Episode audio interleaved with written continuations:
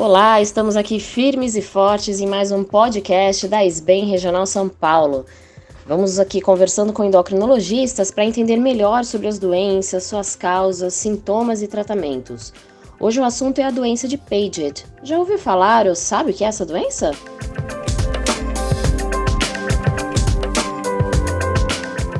O nosso convidado de hoje é o Dr. Bruno Ferraz de Souza, ele que é especialista em doenças endócrinas osteometabólicas e professor da graduação e pós-graduação e pesquisador no Hospital das Clínicas da Faculdade de Medicina da USP.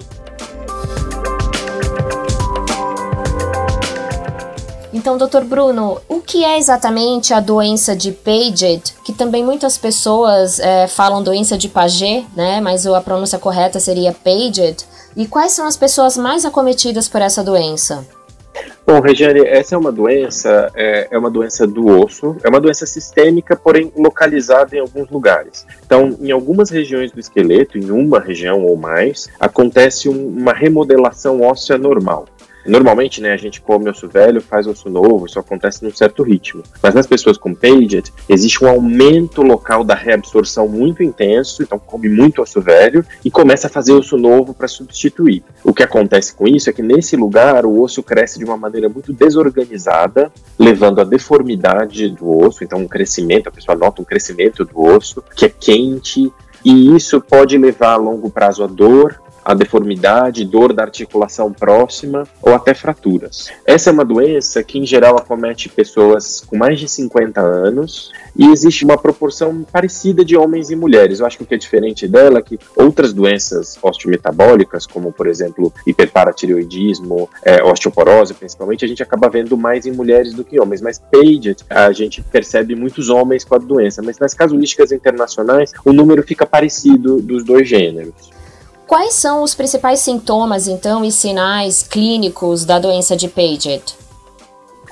Então, essa é uma doença que se manifesta basicamente por, uma, por essa alteração local no osso. Então, o que as pessoas percebem é o crescimento de uma região do osso, como se fosse uma tumoração, mas não é um tumor, né? é só uma elevação do osso, e isso acontece de uma maneira muito lenta. A gente acredita hoje que as pessoas que têm Paget, a lesão está lá quase que desde o nascimento, e ela vai muito lentamente progredindo e se manifestando. Então, é muito curioso que às vezes as próprias pessoas acometidas não percebem que estão com uma região do osso abaulada, mas quando elas comparam com fotos antigas, elas veem que de fato tem alguma coisa diferente ali. Nos casos mais sintomáticos, esse crescimento do osso ele é quente, isso é uma característica porque é um osso mais vascularizado e pode doer. Mas na grande maioria das pessoas é uma situação assintomática.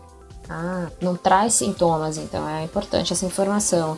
Mas e a causa, doutor? Dá pra gente falar que é uma causa genética ou existem outros fatores? É, o o nosso entendimento hoje é que existe uma predisposição genética, sim.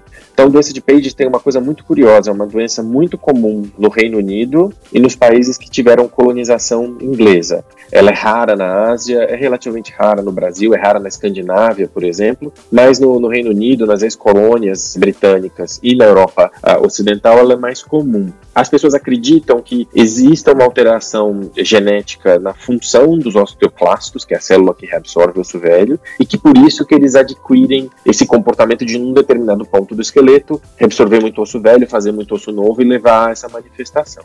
Em cima dessa base genética, que é encontrada mais ou menos, depende da série, mas no Reino Unido ela chega a ser encontrada em 15 a 30% dos casos com teste genético, é, as pessoas acreditam que existe alguma coisa ambiental que deflagre a doença. Então tem uma, uma polêmica muito grande não resolvida sobre o papel do vírus do sarampo. Lá nos primórdios da doença, quando estavam analisando um osso pagético, um osso acometido pela doença de Paget, viram que dentro da célula do osso tinha uma inclusão que parecia uma inclusão viral como o vírus do sarampo. E isso deflagrou um monte de pesquisa vendo se o vírus do sarampo tinha um papel ou não. Ah, os dados mais recentes é que não tem nada a ver, que talvez até aquilo que viram no passado e acharam que era vírus do sarampo não era, mas tem muito artigo pró e contra. De qualquer forma, as pessoas acreditam que tem alguma coisa ambiental que faz a doença acelerar ou manifestar. Algumas pessoas falam de deficiência de vitamina D, outras falam de deficiência de cálcio, mas na maioria dos casos você não identifica. Então, eu acho que a atenção para ter é com casos familiares. 15% dos casos tem uma história familiar. Então, busque uma, né, ao reconhecer uma pessoa com Paget, buscar nos antepassados se alguém tinha deformidade do osso, essa história do osso quente, né? E eventualmente é, investigar nos descendentes, embora isso não seja completamente padronizado na literatura. E doutor, como que, uma vez que é assintomática essa doença, como que deve ser feito o diagnóstico?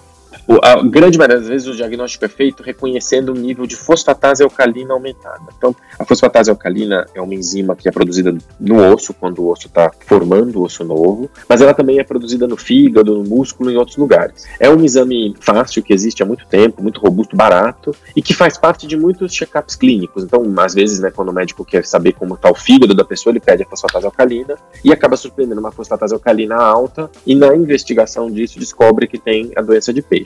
A maneira de confirmar que é Paget mesmo é fazer uma radiografia do osso acometido. Na grande maioria dos casos, ela é bem típica e permite fazer o diagnóstico só pela radiografia. Então, você vê uma área de osso sendo reabsorvido em excesso e também formação de osso novo com áreas densas, é um aspecto bem típico. E a gente costuma fazer cintilografia óssea, que é um exame de medicina nuclear, onde o esqueleto, em áreas onde ele está se remodelando muito, ele capta mais marcador. Isso permite você ver, confirmar que é doença de Paget e ver se está cometendo outras áreas do esqueleto além da que levou à, à identificação do diagnóstico.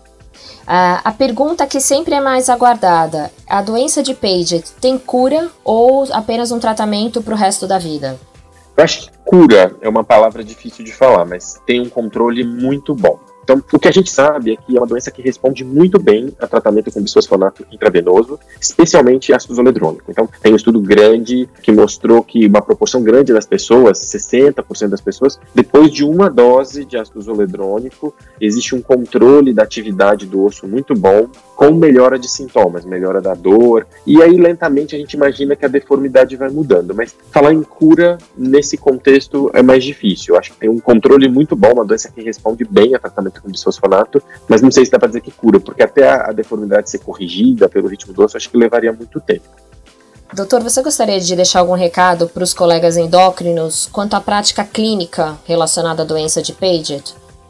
Gostaria. Acho que tem dois aspectos importantes. O primeiro é quando você pediu uma fosfatase alcalina alta, sei lá, no segmento de uma pessoa com síndrome metabólica, obesidade, e surpreendeu uma fosfatase alcalina alta, pensar em doença de Page. Tá? Então, principalmente nos indivíduos acima de 50 anos, e atrás se essa fosfatase alcalina mais alta realmente é uma origem hepática, ou se pode ser uma fosfatase alcalina alta que está vindo do osso, e com isso você faria um diagnóstico mais precoce. A outra mensagem, e essa é uma coisa mais do momento e talvez até mais controversa, é o que fazer com indivíduos que não têm sintoma nenhum.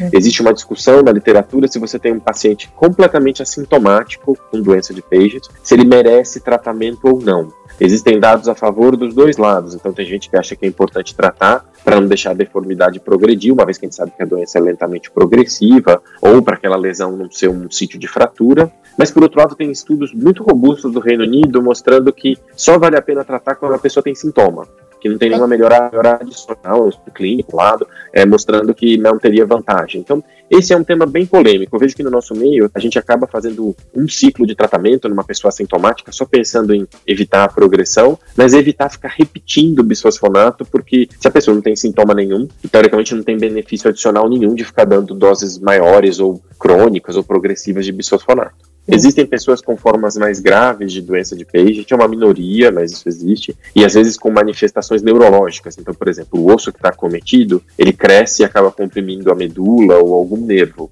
E nesses casos é muito importante lembrar que a resposta ao tratamento com bisfosfonato é muito boa. Então, antes de pensar em cirurgia, em ter que abordar esse osso pagético para ter um benefício neurológico, tentar o tratamento com bisfosfonato, porque costuma ter uma melhora clínica muito boa, inclusive do acometimento neurológico, se houver. A outra coisa importante de lembrar é que, às vezes, para o médico que faz o diagnóstico de doença de Paget, causa uma certa angústia ter certeza que é isso mesmo. Um diagnóstico diferencial, às vezes, comum é com metástase de câncer para o osso. Porque aparece na mesma faixa etária, uma lesão óssea, mas, e as pessoas acabam indicando biópsia do osso por isso. Mas é sempre importante destacar, né, tem dois guidelines bem recentes sobre Paget recomendando que não se faça biópsia, que não é necessário, que com fosfatase alcalina alta, um raio-x típico e a cintilo, você já tem elementos para fechar o diagnóstico e você não precisaria de um exame mais agressivo. O que eu costumo fazer em casos onde fica uma dúvida muito grande é consultar o ortopedista. Às vezes o ortopedista, só de olhar o raio-x, ele já fala: não, isso não é metástase de jeito nenhum, é Paget, e você progride para o tratamento sem ter o risco envolvido com biopsiar esse osso.